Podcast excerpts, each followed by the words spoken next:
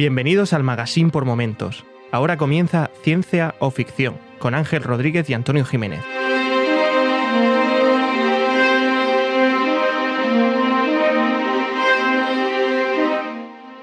Bienvenidos a Ciencia o Ficción, un podcast sobre la ciencia y la tecnología que encontramos en libros, series, películas y básicamente cualquier plataforma. Mi nombre es Ángel y hoy está conmigo Antonio Jiménez. ¿Qué tal, Antonio? Hola Ángel, ¿qué tal? ¿Cómo estás? ¿Qué pasa? Pues nada, aquí estamos, pero hay que decir una cosa, que hoy los, los protagonistas no somos nosotros. Bueno, tenemos un invitado muy especial que hemos hablado bastantes veces aquí de él, que es Fernando. Fernando Soldevila, ¿qué tal? Hola, ¿qué tal? Hola a todos. Por fin consigo que te, que te unas. Como tú has dicho por las redes sociales, ha tenido que pasar una pandemia mundial para que te tengamos aquí. Solo hemos tenido que estar todos confinados en casa para, para que entre definitivamente en el podcast. Bienvenido Fernando de nuevo. Fernando es uno de los creadores de ciencia ficción, de la versión eh, escrita que es la que lo empezó todo y que hace unos días, eh, el día 8, publicó, después de cinco años, una entrada, ha vuelto a colaborar también, ha tenido que pasar una pandemia para que... Pero, pero bueno, estas cosas también tienen su, parte buena, parece ser. Sí, de, Fernando tenemos muchísimas cosas que aprender, pero desde luego no la periodicidad, por lo que dices. No, pero he de decir que la versión escrita es la versión original, es la versión buena, el podcast es simplemente un accesorio. Es cierto. Las spin-offs son lo que tienen. Sí. Pues nada, hablaremos muchísimo eh, con él eh, en estos minutos. Vamos a aprovechar que lo tenemos aquí y vamos a pasar, si os parece bien, a, las secciones. Vamos a empezar con la sección de feedback, eh, que tenemos unos cuantos. También se nota, pues eso, que la gente está en su casa ahí confinada y nos están dejando más feedback del habitual. Vamos a empezar por Guinar Jorge, nos dice, los dos conductores del podcast hablan sobre ciencia y ficción y la verdad es un auténtico placer escucharle. Desde aquí, desde luego, agradecerle que llame a esto ciencia ficción, ¿eh? Muchas gracias. ciencia y ficción. No la junta, no la junta. Exactamente, es que no hay que, no hay que, juntarlas. Luego tenemos otro de Javier Guardiola eh, en. Eh, Fernando, lo que tienes que tener en cuenta aquí es que Ángel intenta acaparar mucho protagonismo. Por favor, córtale y lee tú esta reseña. No, pero sí, a ver, yo os veo los dos muy contentos cuando os echan flores, pero... No, es que por suerte la gente que piense mal de nosotros no lo está dejando constancia. Que yo lo veo dejando constancia o no las lees? No está dejando constancia. Todo esto que estoy hablando es público, no nos mandan nada por correo ni nada. Así que esa parte de todo eso está ahí. Y yo creo que hacen lo que tienen que hacer. Si un podcast no les gusta, pues se borra y se va a otra suscripción uno y ya está. Claro, también, también, podríamos pensar que Ángel, en su, en su manía censora que tiene, pues a lo mejor es que solamente trae lo que quiere traer. Yo no puedo censurar nada, ni en Apple Podcast ni, ni en Evox. Y ya os digo, a lo que es la página web, que sí podría censurar, ahí no nos llega, no nos deja ningún comentario nunca. Bueno, Fernando, lee tú que eres un máquina el tema de la, de la reseña segunda. Vale, la reseña segunda es de Javier Guardiola, que yo personalmente lo conozco, ¿eh? además. Sí, sí. Eh, y la ha dejado en ebooks. Eh, hola chicos, excelente capítulo. Solo tengo una recomendación y es que ya que proponéis utilizar vuestro audio para hacer guarrerías españolas, el próximo lo podríais grabar en ASMR, que a mi señora vuestro tono habitual no le ha gustado demasiado. Tenéis mis dieces. Vale, amigo. Parece que se lo han puesto para hacer para practicar guarrerías españolas y, lamentamos que su mujer no la haya disfrutado al 100%, pero para la próxima, pues eso, Antonio nos va a dejar una perla ahora. bueno, hay que decir que si a tu esposa, señor Javier Guardiola, no tengo el placer de conocerte o si lo he hecho, la verdad es que no lo recuerdo, pero perdóname, por favor, es que mi mente funciona un poco lenta. Em, decir que, que tú le hablas en ASMR a tu mujer. ¿Tu mujer te lo agradece? Piénsalo. Bueno, y la tercera reseña la trae Vicente Galán Molina y es en, el, en la parte de Burlando la Muerte de, en Facebook. Y lo que dice es: He empezado a escuchar los podcasts sobre lo que habláis en este primer episodio y no puedo dejar de pensar en la saga de los Aznar de George H. White o Pascual Eguídanos, donde se trata el tema que estáis tocando. Pues mira. Fernando, ¿tú conocías este eh, autor? No, la verdad es que no. Justo os lo iba a preguntar a vosotros. Pues eh, George H. White eh, es el, seudónimo que usaba, es alguien bastante, bastante famoso en la ciencia ficción española. Yo lo conocía de oídas, pero no, no he leído su obra. Y aquí Vicente lo que nos dice, que está escuchando desde el principio, que habla muchos temas porque he visto que tiene un montón de, un montón de literatura, se ha creado un universo entero. Y que parece ser que en ese universo que creo eh, se habla bastante de lo que comentamos en, pues eso, cosas parecidas a Alter Carbon, que al final fue lo que más copó ese primer episodio. Le, echaré un vistazo. A ver si, no sé si habrá que leerlos en orden cronológico o habrá alguna guía como Star Wars, cuando ya un, mundo se hace tan grande, hay veces que recomiendan leerlo de otra manera, investigaré por ahí. Además, el, eh, eh, la editorial valenciana creo que fue la primera que, la, que, lo publicó por, por los años 50 o así. A mí lo que me llama la atención de este comentario es que se haya publicado en Facebook. Tengo que seguirnos en nuestra propia cuenta. Es el primer comentario que nos dejan ahí. ¿Tenemos cuenta de Facebook? tenemos tenemos cuenta. Tenemos casi, casi mil seguidores. Claro, como no te leen los, las notas del programa, en todos los episodios a están. Mí no mata el contrato de Facebook y yo, desde luego, no he firmado nada con el logotipo de Facebook. Pues como vosotros sí sabéis, aunque Antonio no lo, no lo sabe, en las notas del programa siempre tenéis los métodos de contacto y uno de ellos es Facebook. Y tenemos, es donde más me gusta tenemos, porque es lo primero que hicimos, eh, más por la parte de escrita. Tenemos casi mil me gustas, pero comentarios no, no suele haber. Hay bastantes reacciones a, las publicaciones, pero comentarios este es el primero, así que muchas gracias, eh, Vicente. Gracias, Vicente. Gracias. Pues vamos a pasar ya, si os parece, a las noticias. No he querido traer muchas, pero he querido tener algunas que, pues eso, que, que ha tenido relación con algo que ya hemos comentado en episodios previos. Eh, la primera que quería traer es que el traductor de Google ya es capaz de transcribir y traducir en tiempo real. La parte de transcribir solo la está haciendo en ocho idiomas, entre ellos el español. Eh, es algo que no funciona si no tiene wifi, imagino que es porque está gastando demasiado y de momento todavía no quieren darle esa libertad. Y eh, yo creo que le falta la tecnología de la que además Fernando nos habla en el último artículo que publicó el día 8, eh, que nos vas a comentar ahora si te parece bien, que es lo que haría que fuera el traductor universal de Star Trek, que tantas veces hemos dicho aquí que queremos ya. Sí, porque hasta ahora lo que había en YouTube, al menos lo que yo había visto, es tú te ponías a ver cualquier vídeo y le dabas a la parte de los subtítulos y él te generaba unos subtítulos. Te los generaba en varios idiomas. Lo que pasa es que entiendo que eso lo hacía una vez analizando el vídeo y ya se quedaba ahí para siempre, pero no lo hacía, digamos, al vuelo, ¿no? Eso es, y ahora lo que han hecho es esa tecnología. De momento la han mejorado la aplicación de traductor de Google de Android, todavía no está en su versión de iOS y es algo que si no han hecho ya, imagino que pronto eh, harán en, YouTube. Y es que pues eh, sí que es verdad que una vez que tienes ese vídeo, pues es muy fácil como tú has dicho, eh, mm, procesarlo y ya dejarlo grabado ahí, porque en principio hasta si no borras el vídeo, eh, eso no va, el contenido no va a cambiar. Pero en la parte del traductor en tiempo real. Mm, eso es muchísimo más complicado, por supuesto. Tienes que. ¿Sí, Antonio? No, pero digo que no, que no obstante, eh, ahora mismo, aunque no sea en tiempo real, sí que es verdad que puedes usar el, traductor tanto en Android como en iOS, de manera que tú le dices la frase completa y una vez la terminas te la traduce no es tiempo real, pero evidentemente para una conversación relativamente fluida entre dos idiomas diferentes puede, puede funcionar. Mm. Pues sí, lo que añade a Google es esa capacidad de hacerlo en tiempo real, como pasaría en cualquier nave de Star Trek, que te pones a hablar con alguien y en ese tiempo te lo está traduciendo. Entonces lo que nos faltaría ahora es algo que ya hemos dicho y que Fernando comenta en la última entrada de ciencia ficción, que es tener una tecnología que sea capaz de coger la voz que tiene la persona y simularla, de manera que te lo está traduciendo no un, tercero, no una voz sintética, sino que está simulando a la vez tu, manera de, hablar. eso es lo que es un tipo de tecnología que cuando se aplica a algunos ciertos vídeos también da buenos resultados, ¿no? Sí, sí, ya os digo, recomiendo que eh, leáis la, entrada de, Fernando. ¿Nos puedes hacer un pequeño resumen ya que has sido tú el, el artífice?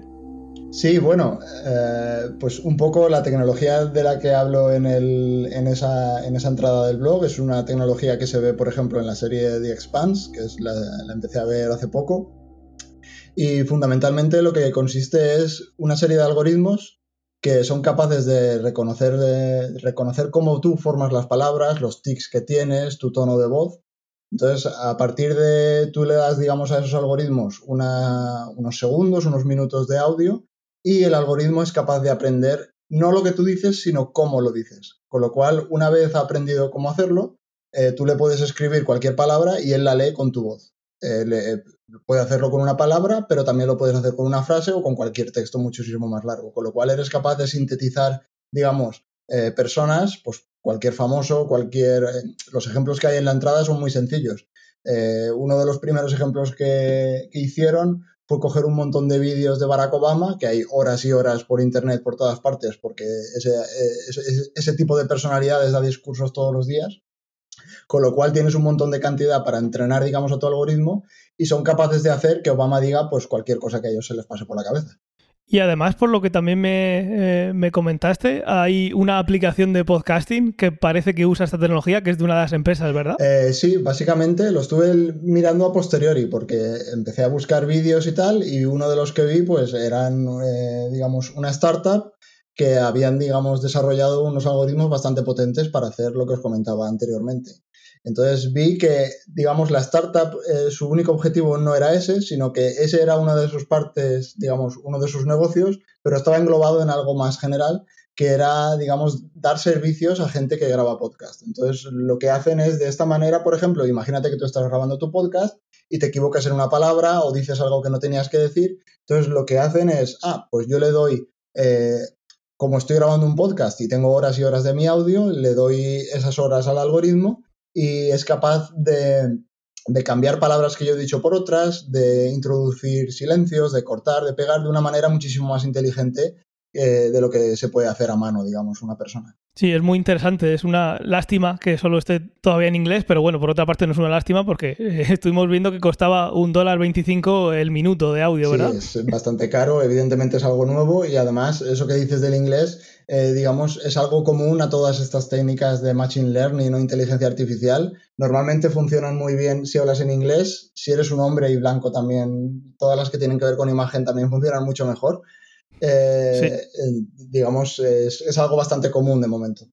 Aquí el tema que parece que esta tecnología al final, el, fin último que tienen no es demasiado, digamos, bien intencionado, ¿no? Da esa sensación, al menos a primera vista. Sí, viendo esos ejemplos de poder poner eh, palabras en boca de alguien, pues, por ejemplo, decir que Obama diga cualquier barbaridad, evidentemente es un uso súper eh, dañino, pero es como todo, ¿no? Es cualquier, cualquier tecnología que tú desarrolles tiene usos eh, útiles, usos buenos, usos malos.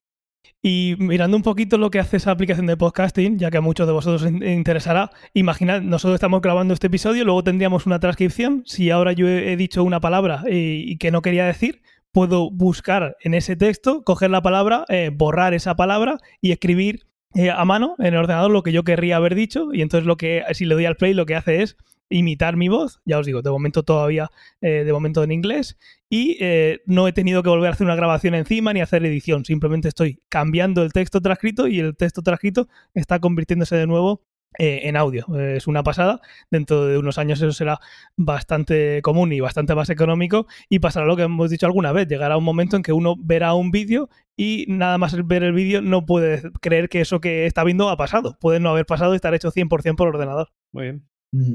Pues nada, muy, muy interesante, Fernando. Muchas gracias. A vosotros. Vamos a pasar a la segunda noticia y relacionada con algo que ya comentamos hace unos capítulos, es que han desarrollado un exoesqueleto para correr que eh, promete reducir el cansancio un 15% y aumentar la velocidad un 10%. Eh, está creado por unos ingenieros de la Universidad de Stanford que se acopla a las piernas del usuario para facilitar el movimiento de los músculos. En las pruebas realizadas por los ingenieros comentan que han conseguido resultados prometedores. Lo han hecho con 11 corredores experimentados que estuvieron probando ese exoesqueleto y de nuevo parece que el esfuerzo se reduce un 15% con el puesto. Además, por otro lado, la velocidad, como hemos comentado, también se aumenta en un 10% y esta última cifra puede ser aún mayor con el tiempo eh, si los usuarios se acostumbran a llevar esa, prótesis eh, nueva. Entonces estuvimos hablando hace un par de capítulos de, de tener eh, un exoesqueleto que nos permita mejorar para levantar peso y demás, pues aquí tenemos pues eso, la Universidad de Stanford da un pasito más allá, haciendo que una tarea que puede ser correr, pero más adelante puede ser diferente, se haga con menos esfuerzo o con el mismo esfuerzo teniendo un rendimiento mayor. ¿Os vais a comprar alguna de estas cuando salga?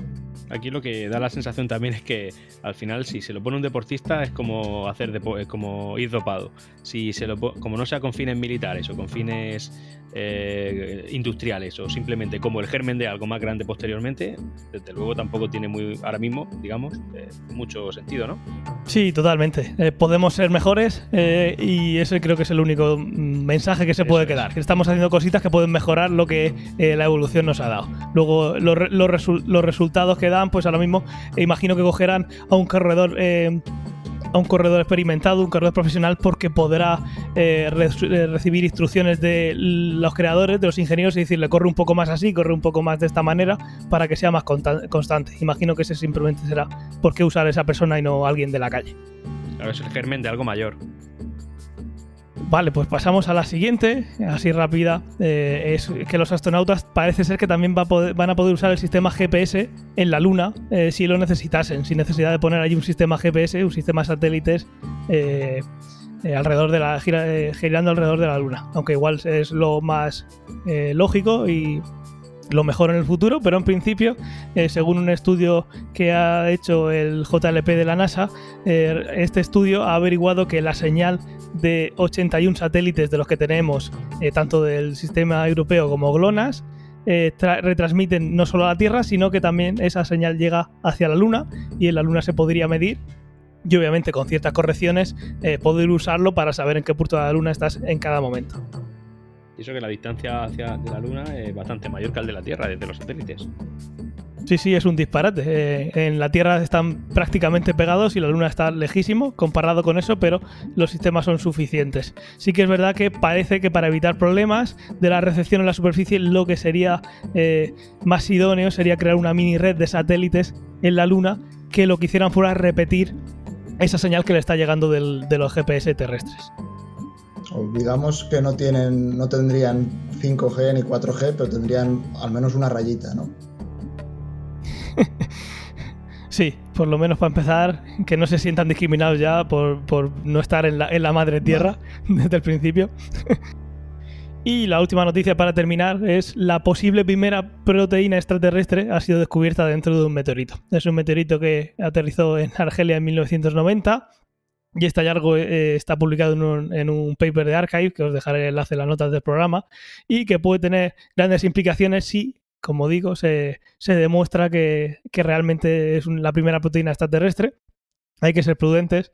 El estudio aún debe ser corroborado por eh, la comunidad científica, eh, es decir, que otros investigadores tienen que volver a repetir esos pasos para ver si llegan a los mismos resultados.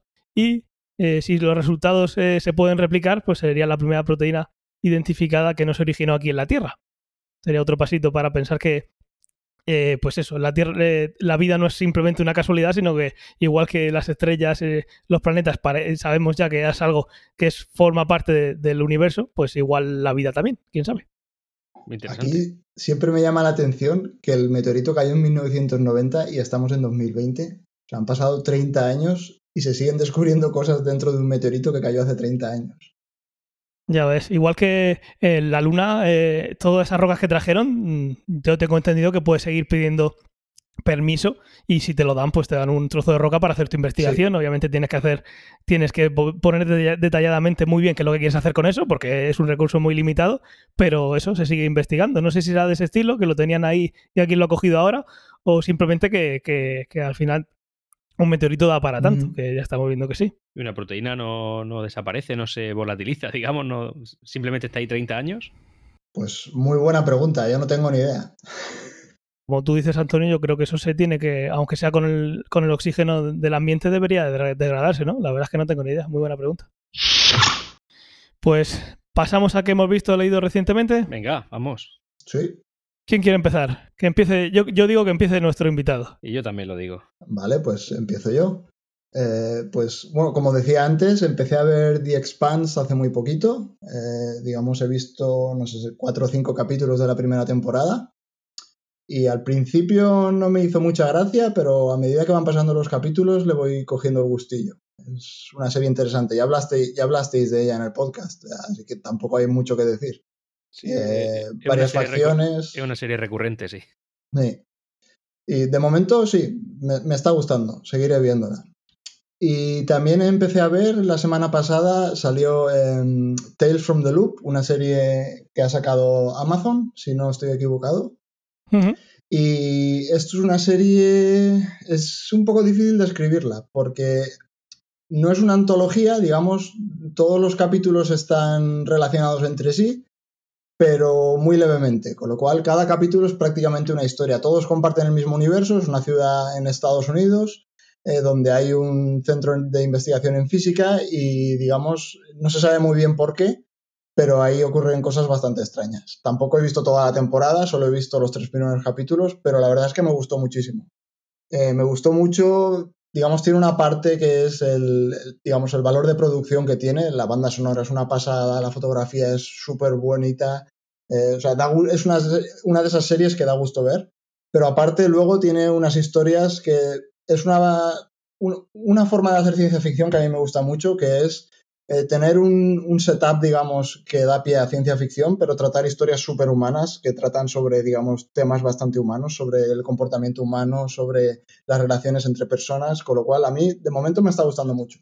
Eh, estoy viendo que sí, que efectivamente está en, en Amazon Prime y, parece interesante. Me la apunto, me la apunto. Esta te la cojo. Pues genial. Yo había visto solo el primero, así que no sabía. Había oído algo de si era antología o no. Eh, me, gusta que, te guste, me gusta lo que, lo que has dicho. A ver si tengo oportunidad de, seguir viéndola. Por tiempo no es, pero entre conferencias y otras cosas al final he estado viendo otras cosillas. Pero tiene buena pinta. Yo la recomiendo mucho. Además, es una serie por momentos me recordaba, por ejemplo, a mm, True Detective, que era una serie que a lo mejor la trama no te interesaba mucho, pero joder, te ponías a verla y la fotografía, la banda sonora es, te, te, embelesa. Entonces, e, esta tiene ese factor. Genial, genial. Antonio, ¿quieres seguir tú? Yo sí, yo de ciencia ficción he visto una que una película que ya vi hace tiempo, lógicamente, una cosa que me han recordado aquí los compañeros antes de empezar y que Ángel acaba de borrar otra parte, pero bien. Eh, Bueno, y es Avatar, que creo que es una película que es de culto, ¿no? Es un mito, me parece que es una de las que, si no la que más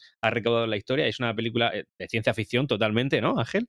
Sí, sí, y ha tratado un montón de temas que hemos hablado aquí. Creo que, no sé si fue Endgame o algunas de estas últimas del universo Marvel la que le quitó ese, eh, eh, ese récord de, dinero, ajustando inflación, imagino, y demás. Yo aquí, eh, bueno, en esta película lo que quería destacar es el tema de que me recordó mucho, en cuanto a su esencia, al tema de a, Matrix. ¿Por qué? Porque al final no deja de ser una persona que se va de, su cuerpo físico y se va a otro cuerpo, aunque sea de una manera diferente, para vivir otra vida, digamos, ¿no? Y nada, pues la verdad es que me dio mucho gusto ver y recordar. Y es que el que no lo ha visto, no sé qué, hace que no lo está haciendo. Ya sabéis que está en la plataforma, está en Disney Plus aguanta bien el paso de los años, digamos, porque yo hace mucho que no la veo, pero ese tipo de películas hay veces que las vuelves a ver pasados 5 o 10 años y dices, hostia, es que se ven los hilos. A ver, los, efectos creados por ordenador se nota mucho, ¿no? Es como cuando eh, tú, bueno, creo que al menos mi generación, yo, vosotros sois algo menores que yo, pero en cualquier caso habéis visto Toy Story. Y Toy Story en su día, cuando la vimos, era como, wow, qué pedazo de maravilla de, del, en fin, de los sistemas informáticos de la actualidad. Y la vez 10 años después, qué mal se ve, ¿no? O sea, qué, qué, poca cantidad de detalles. Bueno, aquí pasa lo mismo, lo que pasa es que la historia eclipsa totalmente a ese tipo de detalles. Ok. Yo es verdad que hace tiempo que no la veo y me he hecho alguna vez esa pregunta que ha hecho Fernando, cómo pasa el tiempo. En mi cabeza siempre sigue, siempre es 4K, HDR o 8K. Pero sí, sí, es interesante. Pues miraré alguna, como la tenemos ahora en Disney Plus, miraré algunos algunos fotogramas porque no la pensaba que, habría perdido con el tiempo. Obviamente tiene sentido, pero ya digo, mi cabeza sigue renderizando a, El detalle de los animales, de, de los navis, de todo esto sí que se nota mucho. Claro. Sí, normalmente, y luego también que hagas efectos prácticos, digamos, o que pongas ahí algo físico, normalmente se suele notar. Sí, pero hoy en día la tecnología da para que no se note tanto. De hecho, por ejemplo, la tecnología esta que dices de poder sustituir una cara por otra, de la que ahora creo que vamos a hablar, eh, ahora mismo está mucho más lograda de lo que, de lo que se logró en su día con, Avatar, lógicamente. Sí, por supuesto. Una cosa también que pasa en Avatar, que empiezan en una nave muy grande, mm, yendo de de un planeta. En, creo que habían echado a perder, ¿no? O algo así. Moviéndose todos hacia otro planeta. Eso también lo hemos tratado aquí muchas veces. Se ve mucho en The Expanse. A ver si para 2057 sacan la segunda parte. vale, pues voy a contar yo lo que he visto. He visto Tales from the Loop, como ya os he dicho. He visto ya terminar eh, Future Man, que no sé si habéis oído hablar de ella. Eh, no. No. Es una serie que acaba de terminar, tiene tres temporadas, es de Hulu y es divertidísima. No puedo dejar de recomendarla. Es, eh, los viajes en el tiempo es lo que está por ahí detrás. Es un chaval que está eh, en su casa jugando a un videojuego y cuando eh, pasa algo con ese videojuego empieza a, pasar cosas muy muy muy chulas relacionadas con los viajes en el tiempo. Ya os digo eh, no quiero contar más con que os veáis el piloto podéis ver qué tipo de humor tiene. Y lo he dicho no puedo dejar de recomendarla es súper divertida son capítulos de media horita que para esta reclusión ponerse algo así de comedia barra ciencia ficción que la hace muy bien creo que, os va a gustar mucho. HBO, ¿no? tiene que estar en HBO porque es de Hulu. Tomo nota. Perfecto y luego he seguido viendo Westworld y un par de cositas de los últimos capítulos que he visto. Eh, bueno, eh, ya he comentado con Fernando alguna vez que su ciudad sale un montón de veces, aunque ahora no estás ahí. pero te pasas viendo. Es como si estuviera viendo un documental de las fallas cuando ves Westworld ahora, porque no para de salir la ciudad de las ciencias. Sí, estuve viendo ahí unos fotogramas, sí. También vi que había un guiño a, a Juego de Tronos, ¿no? Sí, en esa zona, habéis visto todo el Westworld, en esa zona en la que están reparando, eh, eh, no sé cómo lo dicen en español, los hosts, eh, bueno, los robots que están en el parque, en esa zona que están reparando se ve un dragón. y hay un momento que parece que está sonando incluso la melodía, que hay como, como alguien está ensayando, un robot está ensayando su pase que fuera la melodía de Juego de Tronos, pero no, enseguida se funde a, se funde a la de Westworld, pero creo que ahí también hay algún detallito. Y nada, comentar que hay una app eh, que parece calcular la esperanza de vida, según lo, que pasa o que te va a pasar en este mundo también de, Westworld. Es una de las cosas que he visto en los últimos capítulos. Y también apareció un implante en el paladar que parece permitir controlar las, las constantes vitales a placer, como hacer que suba el ritmo cardíaco o la respiración. Imagino que eso, eh, la ocurrencia habrá sido algo relacionado con algo militar, poder potenciar a una persona pues diciendo ahora tienes que ir más rápido, ahora más lento en cuanto a nivel fisiológico. Y por último, ya llevo tiempo leyéndolo, pero lo que se me olvidó comentarlo la, última vez, eh, por cuestión de tiempo al final lo dejé fuera, es Cita con Rama, que me tengo constancia de que también lo, lo ha leído Fernando. Es una maravilla ese libro. Sí, es un libro chulísimo eh, que yo estoy volviendo a releer porque lo leí hace muchísimos años, entonces hay muchas cosas que con el tiempo se pierden o has visto más ciencia ficción y quieres verlo con otra perspectiva y, estoy volviendo a, leerlo y cuando termine pues ya os contaré, pero bueno, no quiero contar mucho porque son de, esas, de esos libros que tienes que empezar a leerlo y descubrir tú de qué van. Yo es algo que nunca diría de qué va, aunque lo puedes ver en la contraportada o en la sinopsis, simplemente os animaría a que lo leyese. Perfecto, ¿algo más que queráis compartir? Que sea de ciencia ficción, Antonio. ya me, ha quedado claro cuando en el, en el guion me ha borrado tres veces lo que he puesto. Perfecto. Tenemos que hacer una spin-off que sea ni ciencia ni ficción. vale, pues vamos a pasar a esto lo quiero ya. Fernando, empieza tú, me ha hecho mucha gracia leer la tuya. Claro, eh, justo además también coincide porque Sí, muy contundente, porque además estaba viendo The Expanse, no sé si fue ayer o antes de ayer, y hay uno de los capítulos que alguien tiene una lesión, pero lo típico que se ve en muchísimas series de ciencia ficción. Te pinchan ahí cuatro cosillas, tal, y le ponen como una tela alrededor que se hace dura, y eso es, em, claro, si tienes un hueso roto, digamos, es tu nueva escayola. Entonces yo lo que quiero ya de una vez es tener ese tipo de cosas, porque llevamos más de 10 siglos con la misma escayola de mierda. Y la escayola cuando te la ponen, el primer momento, ¿vale? Está fresquita, luego endurece muy bien, pero a los dos días empieza a picarte y si la tienes que llevar un mes, acabas hasta el culo de la escayola, te pica todo, te intentas meter un boli, se te cae la tapa del boli y se te queda dentro de la escayola, eh, luego te quitan toda la piel muerta, es, horroroso, horroroso. Yo quiero una innovación en este, en este aspecto, pero ya. ¿Es, literal lo de que llevamos más de 10 siglos? Eh, sí, lo estuve mirando además. Primero hay, digamos, encontraron momias eh, en Egipto que ya llevaban, no escayola como la que conocemos nosotros, pero ya llevaban entablillados y este tipo de cosas. Pero los persas ya tenían escayola, ya empezaron a tratar las, las, fracturas con, este tipo de, de tratamientos. En este caso, lo que sería ideal es lo que se ve en la película, la que comenté en el último Ciencia Ficción, la de, Passengers, ¿no? Las, cápsulas médicas. Si te rompes un brazo, qué mejor que llegue un aparatito que pase por encima y te arregle el hueso. Exactamente. Claro, no quiero llegar tan lejos tan rápido, pero por lo menos algo que no sea la escayola. Correcto. Algo que sea más cómodo. Qué bueno.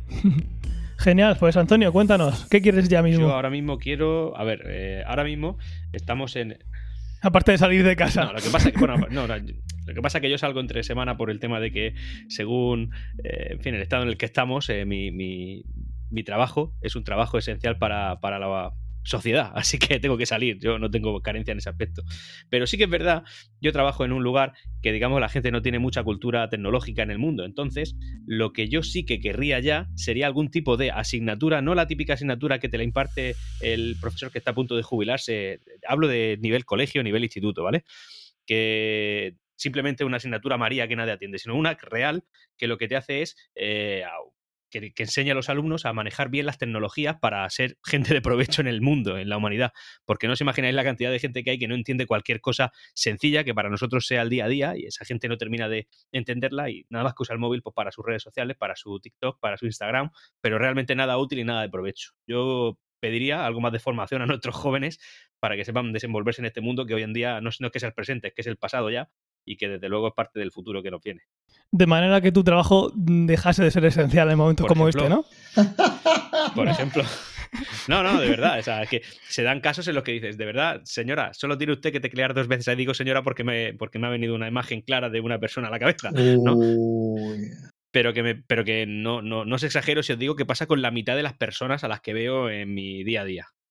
Sí, que tu trabajo tenga que ser esencial es porque se, se sabe eh, que esa asignatura obligatoria no existe y hay esa carencia en esa eh, gente que, bueno, gente, el telediario sigue diciendo nuevas tecnologías a una videollamada, Claro. en fin, ya, ya sabéis. Exactamente, a eso me refiero. A que no, no, no nos extrañemos cuando alguien haga una videollamada. ¿Qué menos? Si hoy en día eso está ya superado. no sé si me estoy explicando bien, pero vamos, creo que dejo claro que al final lo que necesitamos es una información de base muy, mucho más amplia de la que se da hoy en día. Para que la gente sepa manejarse y no solamente use los móviles, que son máquinas, como Ángel ha dicho ya en más de una ocasión, mucho más potentes que el ordenador que nos llevó a la luna, que no se usen solamente para Instagram o para TikTok y para tonterías de estas totalmente improductivas. De todas maneras, creo que tu rango de público, lo del TikTok, no lo llevará Hay mucho. ¿no? Mi rango de público, escucha, mi- a ver, entiendo que mi trabajo, yo, yo trabajo en una entidad financiera, ¿vale? Yo entiendo que mi trabajo sea esencial porque al final la gente que hoy en día está ejerciendo su trabajo y que, oye, muy... lo- Eso, las cartas sobre la mesa. Sí, porque estamos dando muchas vueltas y al final veo que no. Pero vamos, entiendo que aquí, bueno, aquí aplaudimos a todo el mundo, pero también tengo que decir que mi labor es importante porque si no, todos aquellos que están trabajando hoy en día, pues no, no podrían hacerlo porque no cobrarían, no harían muchas cosas. Entonces el trabajo tiene mucha, muchos matices, no solamente más allá de los que la gente pueda ver en un principio. Pero sí que es verdad que hay cierta afluencia de público a una oficina bancaria que es mucho más de la que debería ser, teniendo en cuenta las demandas que esas personas tienen a la hora de entrar. ¿no? Son cosas que desde con un mínimo de formación tecnológica en tu casa podrías haber resuelto. Y entonces nosotros poder dedicarnos a cosas pues, más urgentes, como puede ser que, yo que sé, que un médico cobre su salario. Por ejemplo. ¿Estamos hablando de actualizar la cartilla o...? Sí, sí, vienen a pedir extractos, actualizar cartillas, cosas que dice, por, por favor, vuélvanse a su casa. Para eso no tienen que estar aquí. Si aquí estamos para ayudar, pero, pero no para ayudar en esto. Entiendo. Sí, ah, también, también es verdad que creo que hay gente que aprovecha la excepcionalidad de la situación para decir, pues voy al banco. Claro, sí, como la gente que sale a pasear al perro ocho veces al día. Exactamente, eso está pasando. Entonces, pues hombre, un poco más de formación para que no haya la excusa de decir, yo es que no sé hacer una transferencia desde mi casa. Mire, caballero, que es tan fácil como mandar un mensaje de WhatsApp que lleva hoy enviados 300.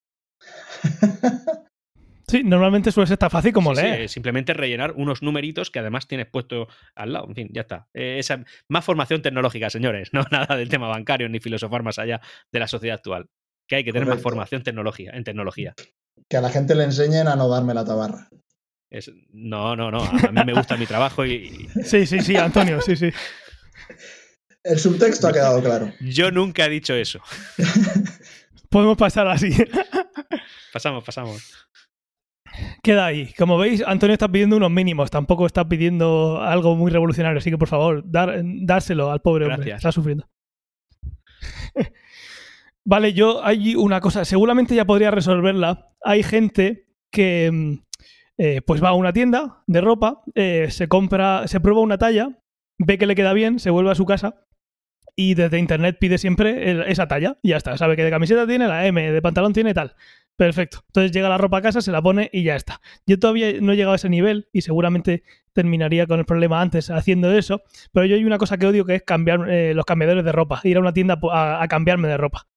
Entonces, mientras que no me atrevo a hacer eso de pedir por, internet que me lleve la ropa, habiendo tenido ya mi número, eh, lo que yo quiero es un cambiador, como he visto en Westworld, que tú llegas y pues pulsas, ni siquiera pulsas en un sitio, pero es como si tuvieras un espejo de estos eh, tecnológicos, de estos del futuro que se ven en mil eh, películas, pero no llegan en ningún momento, y algunos que llegan pues son una castaña todavía. Le das a un botón y tú te ves como si fuera un holograma encima, mirándote, no tienes ni que ver el. Bueno, ahí. ahí no sé veía claro si tú podías mirarte a ti o tenías que mirar al espejo. Tiene sentido que te miraras al espejo. En el espejo ya te veías con la ropa puesta, con una resolución bestial, mucho mejor que la de Avatar en 2009. Y yo querría algo así antes de, eh, pues eso, de pasarme directamente al lado oscuro, de pedirlo todo por internet y no probármelo hasta que llegue a casa y luego tener que devolverlo si está mal. Pero la talla de tu culito prieto la sabes, ¿no? Eh, sí, pero eh, de todos he sabido que cada cosa, aunque ponga el mismo número, luego pasa lo que pasa. Igual siempre en la misma tienda no pasa lo mismo, pero mm, eh, un, una- un tallaje de todo menos universal. Tu culito encaja bien en cualquier sitio. Mi culito, mi culito de ir al gimnasio está perdiendo kilos por momentos. Sí, una cosa es la talla y otra cosa luego es el tamaño real de la prenda, ¿no? Eh, aparte, yo creo que ahí estamos bastante cerca, ¿no? Porque la realidad aumentada, digamos, que parece ser, no sé, parece un uso que sería, que le iría al dedillo a la realidad aumentada. Ojalá que llegue pronto. O no tener que usar ropa, igual esa es otra manera. Sí, Yo- yo me sumo a eso, ¿eh?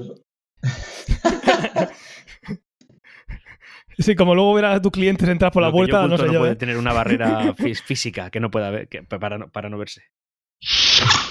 Vale, pues vamos a pasar a esto no lo quiero nunca, a ver si hoy estamos un, un poco más negativos o más cabras con el mundo que la semana, que en el último capítulo. Yo abogaría porque empezara de nuevo nuestro invitado. ¿Empiezo yo otra vez? Sí, hombre. Vale. Empieza. pues justo empecé a pensarlo, digamos, empecé. No es algo que haya visto en una serie de ciencia ficción y haya dicho, Buah, esto no lo quiero nunca, sino que empezó al, al revés. Empezó viendo una noticia del mundo real que dije, hostia, ya estamos en la ciencia ficción.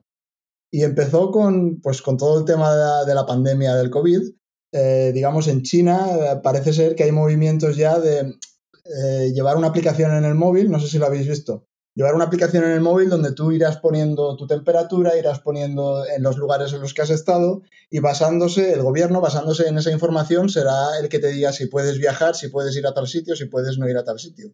Y hubo noticias también de que esto podría ser una manera, digamos, extrapolable a Europa para, para cuando acabe, digamos, el confinamiento, eh, empezar a, a que la gente pudiese salir a la calle, pudiese empezar a moverse, pero de una manera más controlada. Claro, y a mí me dio mucho miedo, eh, digamos, el control, la cantidad de información que puedes ser capaz de dar basándote, digamos, en, en un evento que es lo que ha ocurrido, pero eh, que en el fondo se está, por así decirlo, aprovechando para perder un montón de libertades, un, un montón de, de privacidad. Vale, yo eh, en- en- entiendo lo que dices y de hecho creo que en España ya se está aplicando, porque, por ejemplo, conoce, eh, Ángel seguramente lo conozca, no sé, Fernando, tú cómo estás metido en el tema del podcasting, el, eh, Pedro Sánchez, ¿no? Del, de, de SH Plus Media, que tiene varios podcasts, eh, él mismo tiene uno que se llama Bala, Bala Extra, que es un poquito, pues, un podcast de temática libre. Y él habla de que tiene una aplicación eh, donde él vive, que es el, el- el País Vasco, eh, que ya se dedica a esto, donde tienes que poner tus... eh, don- pues tienes que dar autorización para decir dónde estás, qué síntomas tienes, entonces te llevan un cierto seguimiento y todo eso se usa con fines estadísticos, incluso para llevar un poco el- la información que hay sobre tu propia salud. Eh. En España ya se está aplicando y de hecho me parece que también el gobierno español va a sacar una aplicación referente a esto y las comunidades autónomas casi lo quieran, pero que en el País Vasco ya está funcionando. A mí eso me parece, digamos, como poco eh, preocupante.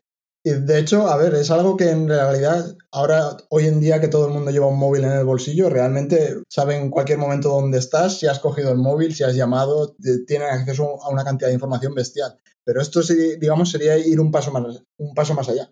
Pues fíjate que Pedro Sánchez hace en el podcast una reflexión que me parece muy, muy acertada en la que dice, oye, si es que nuestros datos ya se los estamos dando gratuitamente y solamente con fines publicitarios a empresas como las que han nombrado, Facebook, Google y tal, que lo tenga nuestro Estado, que es un Estado democrático, que en teoría no tiene por qué usarse para fines maliciosos y mucho menos publicitarios, lógicamente, sino que además están cuidando de tu propia salud, pues oye, no habría que tener demasiada reticencia a darle estos datos al, Estado cuando se los estamos dando gratuitamente y por menos, por menos contraprestación a empresas que se dedican a, otro- a otros menesteres. Interesante, desde luego.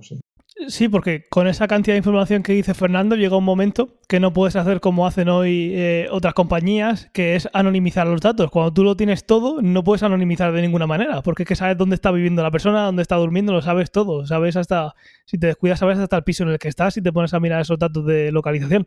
Entonces llega un momento en el que, pues sí, se tienen muchos y sí que es verdad que eh, opino como Antonio, que eh, por un gobierno que no sea quizás como el de China, que digamos que es un poco más eh, todopoderoso y que tiene menos limitaciones por el pueblo, que al final es como pasó hace unos meses con, con la campaña que hizo el Instituto Nacional de Estadística eh, para crear eh, mejores infraestructuras. ¿Os acordáis, verdad? Que también Sí. hubo polémica con Sí, eso. Y aquí siempre hay que tener presente el lema de Google, que no sé si sigue siendo su lema, la verdad es que no lo aparenta, que era Don't be evil. Sí. No sean Siempre malos. Sí. tienes que confiar que el gobierno de turno va a cumplir ese lema durante un montón de tiempo. Sí. Pero aquí hay un motivo en concreto, hay una razón por la que se está haciendo esto y creo que aunque sea de manera temporal, pues sería incluso responsable facilitar esos datos porque ya no solamente te protege a ti, sino que puede, puede servir para ayudar a proteger a los demás, al menos en esta situación en la que nos encontramos ahora mismo. Sí, por supuesto, ahora es una medida, digamos, excepcional. La cuestión aquí también sería si aprovechando una medida excepcional, luego lo conviertes en una norma. Eso es. Eso es. Antonio, cuéntanos. Pues yo traigo dos esto no lo quiero nunca, igual que la, el episodio anterior no trajimos nada, ahora nos, os vais a hinchar. Eh, bueno, lo primero es una nueva aplicación que Facebook ha sacado, directamente lo digo así de claro, no quiero esa aplicación, se llama Facebook Tunet, no sé si habéis oído hablar de ella. Ah, sí, sí, me acordé de ti. Iba a pasártelo, pero digo, seguro que seguro que, que lo sabe ya. Yo no lo he visto, estoy muy desconectado de Facebook. Vale, sí, no, no, si yo también estoy desconectado de Facebook, independientemente de eso, al final pues la noticia llega por Twitter, que es por donde sí que estoy activo. Y esta aplicación básicamente es como un espacio para íntimo entre parejas. Es decir, yo y mi mujer tenemos un espacio donde podemos compartir fotos, hablar, como más privado. Y claro, cuando yo leí esto es que Facebook me está vendiendo algo más privado. ¿Más privado que qué? Claro. O sea, más privado que WhatsApp. Sí. Yo qué sé. Eh, simplemente pues, es un espacio donde entiendo que no se pretenden que le digamos a nuestra pareja cuánto las queremos. Si hay alguna suerte y pillan alguna foto en bolinches, pues igual hasta la usan para alguna cosa. No sé. No sé qué sentido tiene esto, la verdad. Pero simplemente eso no lo quiero nunca. Ya está. No hay más. No, no me van a ver por ahí, seguro. Y, te- y tengo pareja, ¿eh? Y tengo pareja. Otra cosa es que tu pareja quiera mandarte algo. Exactamente, no, no quiere saber nada de mí. Qué triste. Y hay otra cosa que también no quiero nunca, y es básicamente que va también a colación incluso esto de Facebook, porque básicamente aquí el protagonista ha sido WhatsApp, eh, mediante una noticia que se ha publicado hace poco, hace escasamente, no sé si horas, no sé si días, eh, quizá horas, en la cual un mensaje que ha sido muy reenviado o reenviado muchas veces a través de, WhatsApp, pues automáticamente solo se podrá reenviar una vez por persona. No una vez, sino que una vez que le das al botoncito de reenviar y seleccionas a quién, ya no te deja volverlo a hacer. O sea, si quisieras reenviárselo a seis personas, tendrías que hacer esa operación seis veces. De manera que se dificulta la operación y, y puede ser molesto. Entonces, de esa manera, en teoría, WhatsApp dice que va a conseguir evitar bulos. Yo al final lo que no quiero es comunicaciones o cosas que incentiven eh, que los bulos se, se expandan y al final creen una histeria que, que desde luego hoy en día es lo último que nos puede venir bien. El sentido común acabaría con que eso. WhatsApp dice que limitando el número de reenvío arregla el tema. Pues nada, pues si Facebook lo dice, pues, pues no abriremos una cuenta en Facebook Tunet. En algún momento debería, debería llegar, aunque sea por, por obligación. En China, tu- eh, perdón, en China, en, en la India tuvieron que hacer algo parecido, porque había algún caso, no sé si recordáis alguna noticia, que había, se había eh, propagado un bulo de que alguien había violado a, Sí, sí, a sí, una niña y Lo terminaron mataron. apareándolo y matándolo. Y claro, tuvieron que poner, llegado a ese punto, tuvieron que, que evitar que se pudiera correr como, como la pólvora este tipo de noticias. Y si aquí no lo han puesto es porque no les apetece, porque eh, tengo constancia de que eso han tenido que hacerlo ya por lo menos una vez en un sitio. Pues sí, efectivamente. O sea, que venga, que sea Facebook la que nos tiene que dar intimidad para hablar con nuestras parejas y también las que nos tiene que evitar que difundamos bulos, pues, pues apague, vámonos. En LinkedIn pon todo, pues alguna vez te, te contacta alguien de, de Facebook para contratarte, pon No todas estas cosas. Bueno, depende. Depende de cuánto sea, ¿no? Exactamente. Pues yo quiero, eh, yo lo que no quiero es eh, robots eh, que se puedan comprar para que sean tu familia. Hay una serie que he visto hace poquito, que no voy a decir cuál, porque bueno, no- tampoco es un spoiler, pero no, no viene al cuento, entonces, pa- para que lo veáis según llegue, si veis esa serie. Que es que tú puedes comprar unos robots eh, que son tu familia. pues, eh, y en la serie esta que he visto, compra a su mujer y compra a su hija, y entonces puede programarla según la situación de, en la que esté, puede programarla para que sea un poco más picante, o sea, un poco más agresiva, un poco más eh, suave. Pero, ¿vale? pero so- solo una pregunta. Y al final- ¿Son, o sea, que se compra directamente a su familia o esos robots son reflejos de una persona que existía antes? No, no, compra un robot para que ese, ese robot sea parte de su familia, porque la sociedad en la que aparece ese tema eh, es así. Entonces yo no quiero que lleguemos a un mundo que sea tan triste de que tengamos que comprar amigos o familiares eh, y que esos robots sean los que sustituyan a, a un familiar que no tenemos porque no quieren hablar con nosotros, que está hasta la nariz en nuestra, o simplemente que no eh, que nadie, nadie nos aguanta. Y pues, bueno, a lo mejor es divertido. Pues sí, el tema principal lo iba a ser mapeando el entorno y eh, el origen de este podcast, eh, digamos que se remonta a una entrada que hizo, eh, escribió Fernando hace seis años, en un artículo que también os dejaremos en las notas del programa, Básicamente hablaba de la serie, de la película Prometeo y de que la película no le gustó nada, estoy de acuerdo con él, pero de, las, alguna frase de las que he dicho muchas veces yo es que de, hasta de las peores películas se puede sacar algo bueno. Pues justamente de este artículo eh, es esa frase que la puso Fernando y es cómo mapear el entorno. Entonces, si quieres hablarnos un poquito de aquel, de aquel artículo, de lo que te acuerdes, no te estoy diciendo que te. pero yo creo que lo recuerda bastante bien, pero lo, que sea para que podamos sentarnos en de qué iba pues, aquel artículo. Si no recuerdo mal, aquel artículo iba sobre una técnica llamada LIDAR, que para los que no estén familiarizados con ella, seguro que están eh, familiarizados con el radar, que es básicamente localizar objetos utilizando ondas, ondas de radio pues el mismo principio se puede activar, eh, se puede utilizar con, cualquier tipo de onda. Entonces, en este caso, lo, que haces es utilizar un, sistema que es como el radar, pero en vez de con ondas de radio, con ondas lumínicas, eh, con luz.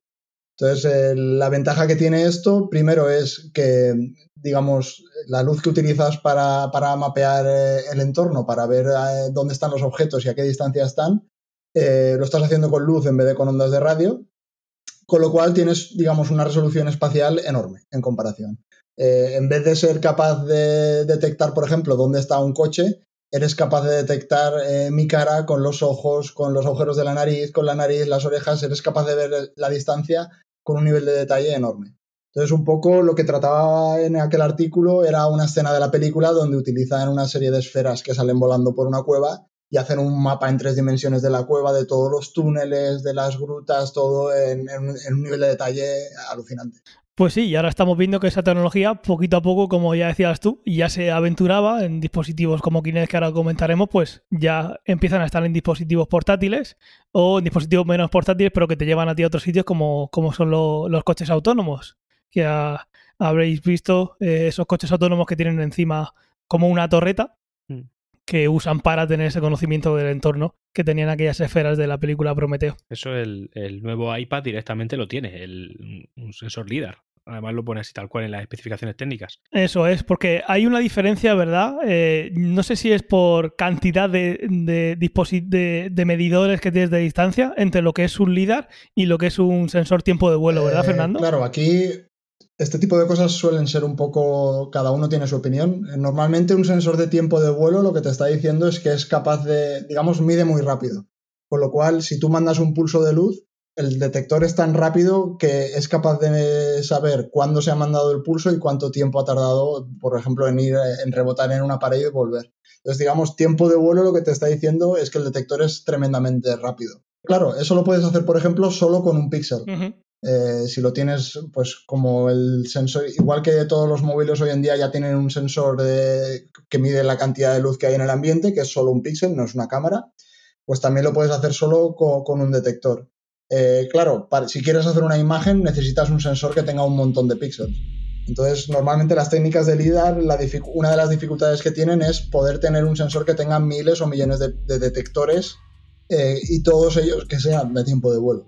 Capaz además con la, con la tecnología que tiene que llevar para discriminar qué pulso corresponde a cada, cada momento. no solo tienes que ser rápido, sino que tienes que tener una sensibilidad enorme y luego tienes que tener, por supuesto, detrás un procesado de la imagen eh, que no es nada sencillo. Y además, digamos que tiene que tener como, como lo entiendo yo, tiene que tener como puertas electrónicas para saber que ese pulso que está llegando corresponde a aquel pulso que mandé en ese momento y no el siguiente. Por supuesto, además de controlar, digamos, la detección de la luz, que tienes que ser capaz de discriminar eh, fotones, digamos, que vienen uno detrás de otro en, tiempos muy cortos, eh, además tú tienes que iluminar la escena. Entonces, normalmente lo que tienes es, por así decirlo, como cuando te hacen una foto antiguamente que tenían un flash y disparaban el flash para iluminarte. Eh, pues tienes que tener, por así decirlo, un cronómetro que, que pongas a cero cuando el flash se dispara y empiezas a medir ese tiempo y tu detector cuando le llega el fotón te dice, oye, que ha llegado ya el fotón. Ah, pues han pasado 8 eh, nanosegundos. Entonces tienes que convertir, digamos, ese tiempo que ha tardado la luz en ir y volver a un sitio eh, como la luz se mueve a una velocidad constante y es conocida, eres capaz simplemente de, haciendo un sencillo cálculo, digamos, un sencillo cálculo entre comillas, eh, trasladar ese tiempo de vuelo a una distancia. ¿Quieres comentar algo, no, Antonio? Cuando he dicho lo del iPad, decía que las aspiradoras estas también lo tienen. No, estoy aportando mucho ahora mismo, la verdad, pero la aspiradora esta que va. Sí, es que mi mujer se ha comprado una aspiradora esta, una conga, y lleva encima un radar que está dando vueltas como un loco todo el rato, y, y cuando me acerco se frena. Ah, detecta, detecta los obstáculos. Sí, bueno, la, maquinita va chocándose con las paredes, ahí va mapeando lo que es la casa, pero justo encima tiene como una especie de periscopio que tú ves que hay un aparato que va dando vueltas a una velocidad bastante grande y de hecho él va a su ritmo y cuando me pongo delante de ella es como que se frena, en plan, cuidado, aquí he detectado que hay algo. Es un poco el mismo principio. No sé si habéis visto alguna vez un coche autónomo en funcionamiento, los de Google o, Tesla. O... También tiene una cámara arriba. llevan lo mismo. Y exacto, llevan la, torreta arriba y va girando. Eso es, pues esta Conga lo llevas, es de la marca Conga. Vamos, no nos patrocina, pero estaremos encantados de aceptar sus dineros. Yo la que tengo también lo hace. Digamos que estamos hablando en este caso, eh, ¿verdad, Fernando? De un LIDAR que es tiene solo eh, una dimensión, ¿no? Sería como un vector giratorio y lo que tienes es, eh, manda un pulso, manda un haz de luz, eh, ve el reflejo y entonces lo que hace ese sensor es apuntar a un sitio diferente, en cada momento sabe dónde está, volver a repetirlo de manera que pueda hacer, digamos, un cilindro muy muy fino, ¿no? Un cilindro que tuviera un, píxel de altura. a lo mejor hay gente que tiene, no sé si sois muy aficionados al trabajo en casa, a la bricomanía, pero ahí también eh, este tipo de, sensores también se utilizan para medir distancias, por ejemplo, cuando quieres medir una distancia entre dos paredes, hay un cacharrito que le das al botón y sale el pulso de luz y te dice a qué distancia estás. Digamos, es un metro, pero en vez de una cinta métrica es un metro óptico. Sí, lo, conozco, lo he visto. Lo llevan mucho los, tasadores. Y sí, la verdad es que, eh, como has dicho tú, Antonio, aparte de, de los robots tipo Conga, es algo que tenemos en dispositivos móviles y por lo que nos está contando Fernando, es una pasada tener esa tecnología hoy en día que imagino que ha podido llegar eh, ya por fin eh, gracias a la velocidad que tienen los procesadores de hoy en día, imagino. Digamos que es algo que igual se podía hacer ya, pero nos faltaba tener ese cómputo en algo tan chiquitito, ¿no? Exactamente. Digamos, el principio físico que hay detrás, que es que la luz viaja en línea recta y cuando llega a un obstáculo rebota, eso se conoce desde hace la tira de años. Sin embargo, poder ser capaces de hacer estos sistemas que tienen, eh, por ejemplo, miles o millones de píxeles y todos ellos tienen esa información, claro, hacer todo eso en tiempo real hacerlo, y, poder ser capaz de utilizar esa información, por ejemplo, en la aspiradora o en los coches autónomos, en tiempo real y de una manera, digamos, que sea eh, resistente a errores, eh, es algo que, digamos, hoy en día se está empezando a resolver, aún no está 100% resuelto. Esto da así desde, un mundo, desde un lugar más mundano como es el mío, en cuanto a los conocimientos en esta materia, eh, se ve como el germen de algo más grande. Eh, se ve que ahora mismo igual no sabemos, en, digo, a base de tecnología de consumo, en qué aplicarlo o que, para qué nos puede ser útil, pero se ve que en un futuro va a venir algo gordo con esto. Claro, hoy en día lo que se está viendo es realidad aumentada, que comentaba antes Fernando lo de ponerse ropa. Eh, ya parece ser que teniendo el LIDAR somos capaces de mapear el entorno. Obviamente se podrá aumentar la resolución. Imagino que esto será como los televisores. Cada vez tendremos un dispositivo con más precisión, en este caso tanto temporal como espacial. Y eso nos va a permitir ver nuestro entorno, ver si hay objetos.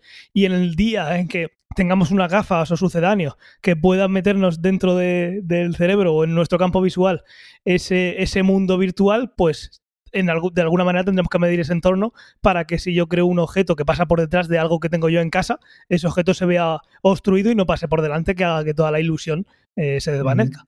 Sí, lo que comentaba Antonio de las aplicaciones, claro, hoy en día el número de aplicaciones, digamos, por así decirlo, es limitado. Pero eso es como todo. Una vez tienes la tecnología y la tecnología empieza a llegar a todo el mundo, las aplicaciones no paran de salir. Aplicaciones interesantes de LIDAR hoy en día, pues la de los coches autónomos eh, es, evidente. Eh, pero luego, por ejemplo, también se utiliza bastante en, cuando quieres ver patrimonio histórico, patrimonio artístico, por ejemplo, si quieres hacer eh, antes de que una catedral, la fachada de una catedral, por ejemplo, se deteriore, tener un mapeado en tres dimensiones para la posteridad, para poder estudiarlo. Este tipo de técnicas, por ejemplo, se están utilizando ya para, ese tipo de estudios. eso lo he visto en documentales y es impresionante el mapa 3D que te, que te sacan, con qué detalle lo sacan, y es eso, usando láser, ¿verdad? Sí, sí, recuerdo algún, algún documental y era impresionante porque luego, claro, además, esa información 3D la complementaban con imágenes de alta resolución, con fotografía de alta resolución, y era, era una pasada. Claro, pero es lo que yo he comentado, que al final eso tiene una aplicación lógica y evidente y sobre todo es tremendamente importante que esta tecnología esté ahí, pero a nivel consumo, es decir, ¿quién ha mapeado una catedral? ¿Quién ha ido con su móvil y, y mapea con su LIDAR, que eso va a llegar ya, y mapea la catedral? O para los coches sí, pero a día de hoy no se le ve. Igual que tampoco se le veía mucho sentido teniendo cámaras de fotos el que un móvil tuviera una cámara de fotos. Pero es, es tiempo, es tiempo. Sí, las aplicaciones irán saliendo.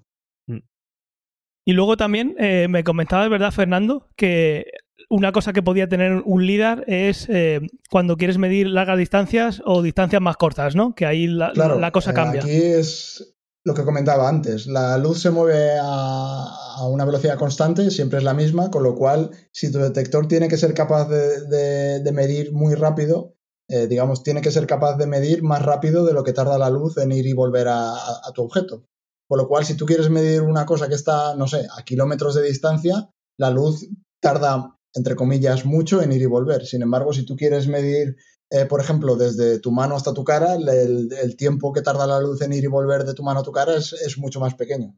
Con lo cual, este tipo de tecnologías están muy bien adaptadas a medir a largas distancias. Por eso se utilizan, por ejemplo, pues eh, en coches autónomos, pero también, por ejemplo, para mapear desde aviones eh, o imagen satélite se podría también utilizar. Pero no es tan sencillo aplicarlas, por ejemplo, si tú quisieses montar un microscopio para ver eh, perfiles de, no sé, por ejemplo, la topografía de, una célula, no es tan sencillo de utilizar. Claro, porque ahí la diferencia de tiempo va a ser eh, tan pequeña, el, que es el tiempo que recorre la luz en, esa diferencia entre la célula, que es imposible eh, hoy en día, como, como vemos el, mundo y la física, poder discriminar esos dos haces de luz que venían casi juntos. Correcto, tiene, el detector tiene que ir tan rápido que no le da tiempo a ver la distancia que ha recorrido la luz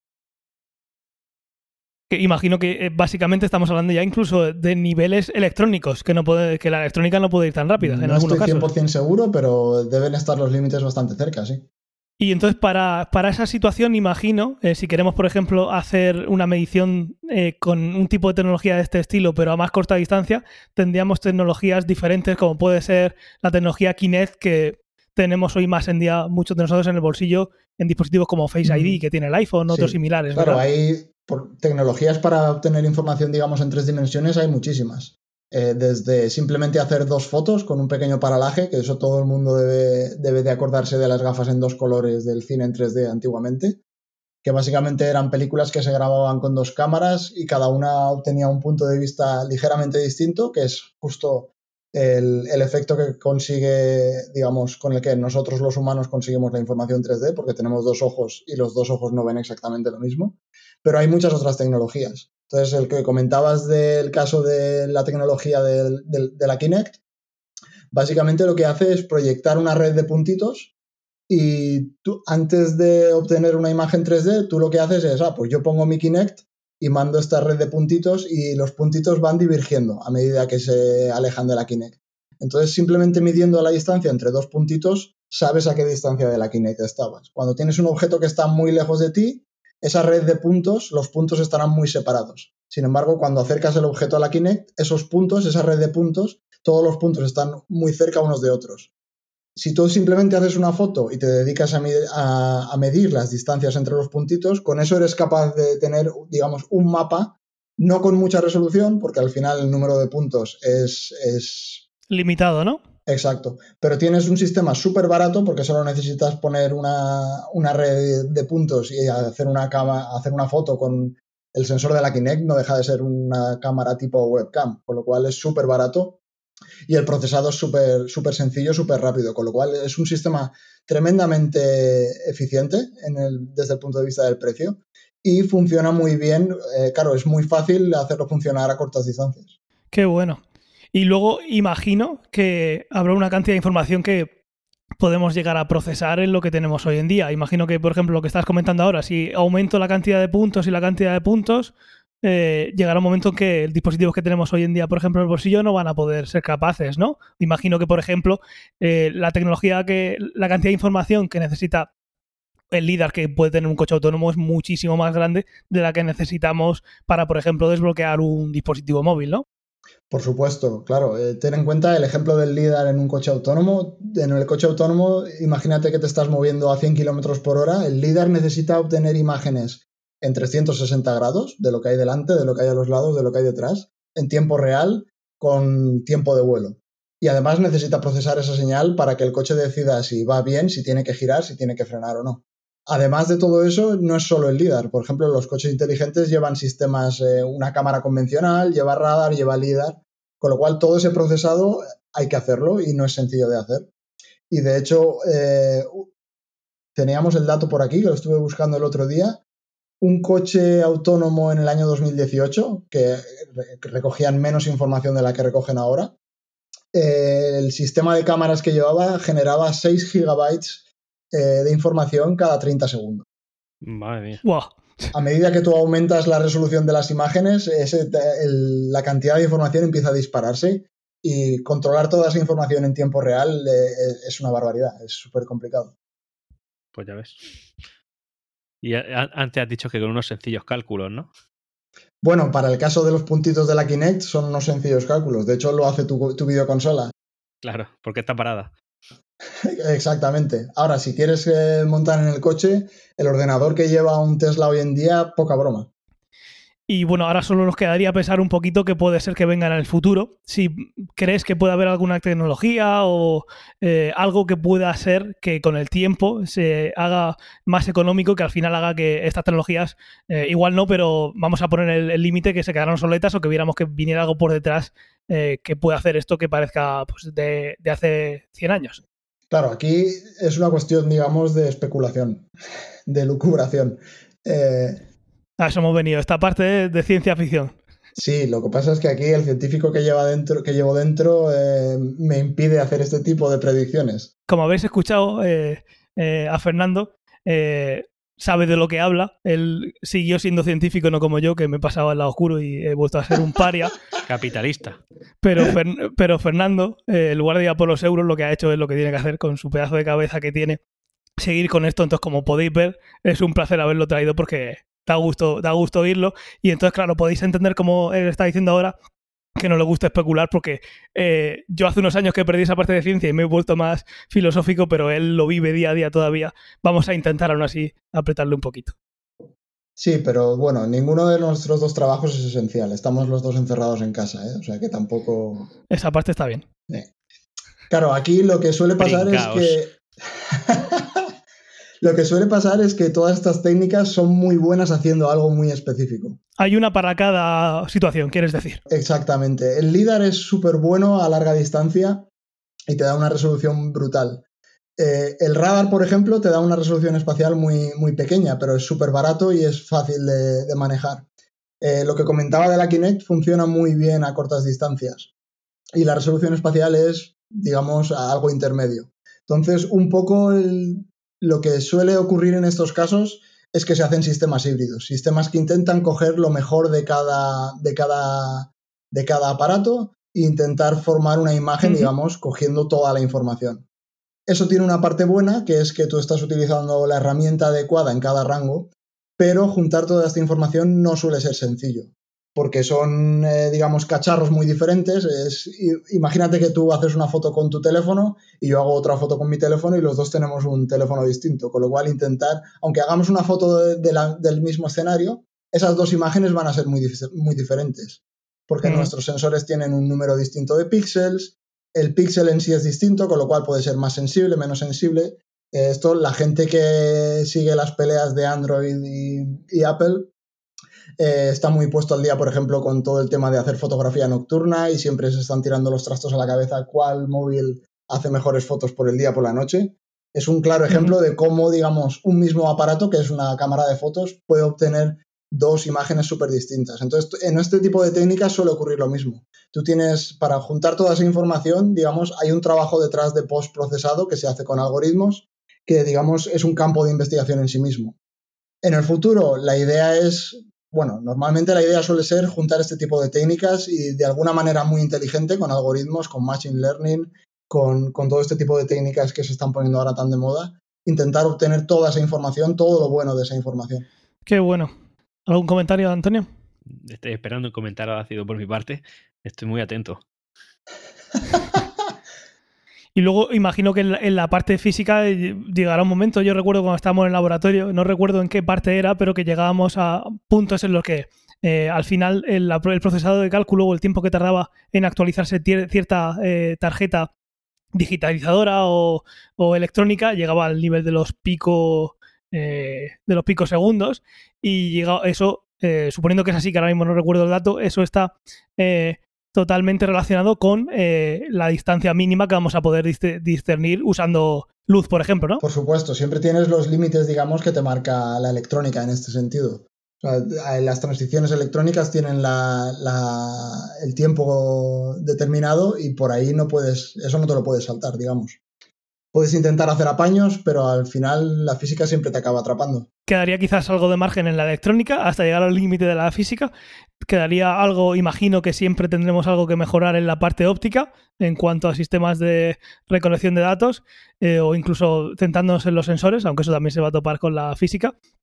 Y luego también está eh, simplemente eh, qué tecnología usamos para cada, para cada situación. No es lo mismo que medir una diferencia de un metro a 10 kilómetros que querer medir una diferencia de milímetros muy cerca de donde estemos. Entonces ahí eh, lo que tú auguras es que las tecnologías que hay van a, van a seguir, digamos, por separado, cada una por la construcción que tiene, va a trabajar en su rango y ahí está detrás el mundo que has dicho tú, que además es, eh, eh, yo lo considero así, de los algoritmos para que todo eso se junte y haga que parezca que tengas un sensor que funcione bien en todos los rangos, ¿no? Correcto. Eh, yo creo que por ahí es por donde parece más o menos que van los tiros. Luego, dentro de 5 o 10 años, a saber, pero eso es una buena dirección. Y luego también imagino, porque, porque nosotros tenemos un radar, tiene menos precisión que un LIDAR por el tipo de onda electromagnética que usa, ¿verdad? Eh, podemos ir un poquito más allá y dejar de usar luz visible y tener otro tipo de, espectro que podemos usar para mejorar ciertas cosas o otro tipo de técnicas como hologramas o algo así que puedes eh, llegar a ver que en un futuro por ahí se pueda tirar algo? Claro, eh, cambiar la longitud de onda es una opción. ahí el problema que tienes es en qué entorno lo vas a utilizar. Si lo vas a utilizar con personas, por ejemplo, por supuesto, si utilizas radiación tipo rayos X, tienes una, longitud de onda mucho mejor para obtener imagen, pero la radiación que estás utilizando es dañina, con lo cual si hay personas de por medio es un problema serio. Claro, por no hablar que igual tu lente eh, tiene que ser un, imán en lugar de una lente física. Exactamente, ahí ya hay problemas del tipo de radiación con el que estás trabajando, pero por supuesto siempre puedes jugar con ese tipo de, de trucos, digamos, cambiar la longitud de onda. Pues genial, muy interesante. Antonio. Estoy aprendiendo un montón. Yo también, yo también. ¿Algo más que queráis añadir? Yo me he quedado muy a gusto. Yo también. Pues nada, si queréis pasamos a la despedida. Despidámonos.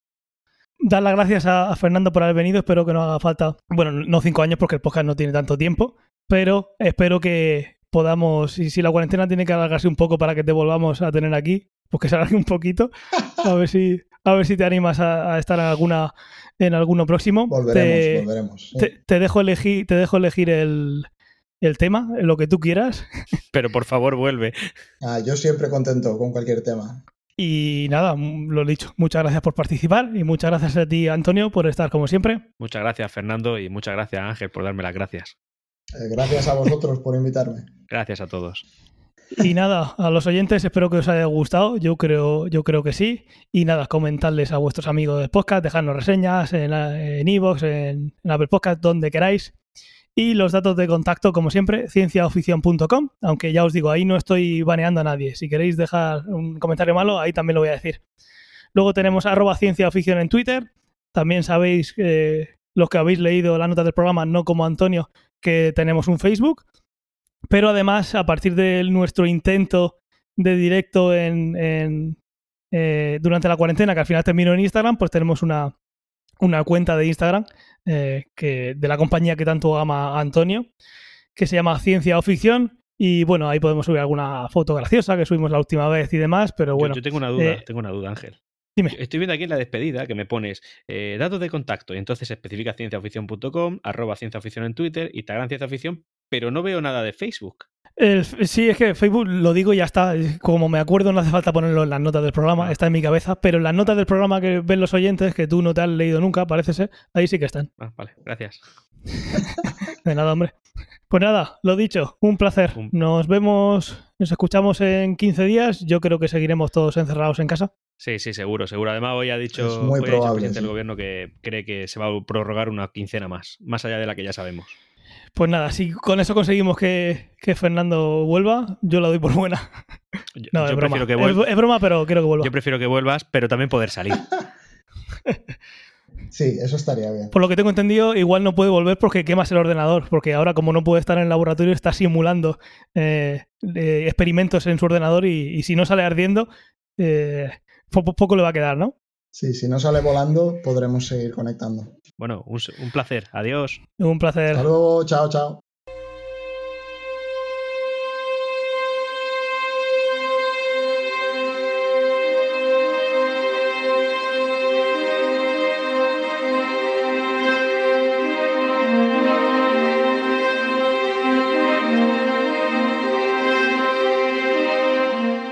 Te gusta este programa y lo escuchas desde la plataforma o la aplicación de iVoox, te pedimos que le des al botón me gusta que acompaña este audio. Si lo haces desde otra plataforma y también quieres, puedes hacerlo buscándonos en iVoox.com.